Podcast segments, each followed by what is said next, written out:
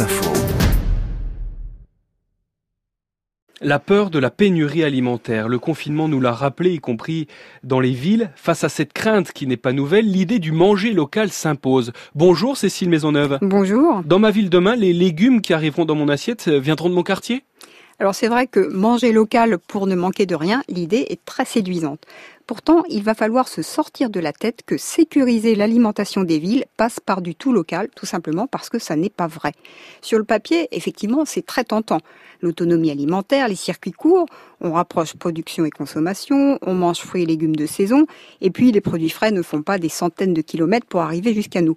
Bref, c'est écologique et ça rassure. Mais je vous sens toutefois un peu sceptique, Cécile. Pourtant, le confinement a bien montré que la souveraineté alimentaire, par ailleurs plébiscité par les Français, était crucial pour notre avenir.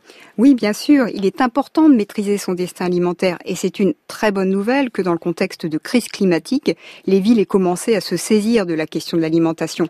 On le voit par exemple avec le développement de l'agriculture urbaine. Mais pour autant, autonomie et sécurité alimentaire ne sont pas synonymes. Je vais prendre l'exemple de Lyon.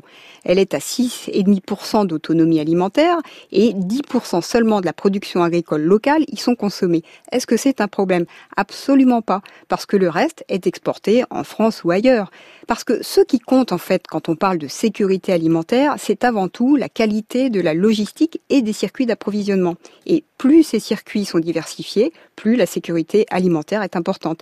Et si le marché international de Ringis en région parisienne est puissant, c'est grâce au mot international. International, mais que fait-on de la protection de l'environnement quand nos aliments sont importés euh, depuis le bout du monde?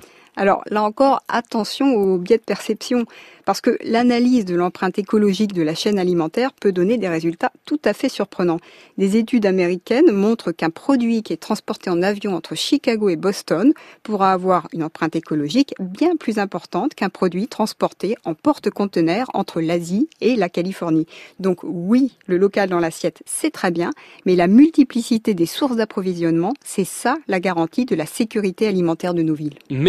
Cécile Maisonneuve. Ma ville demain, c'est tout l'été sur France Info.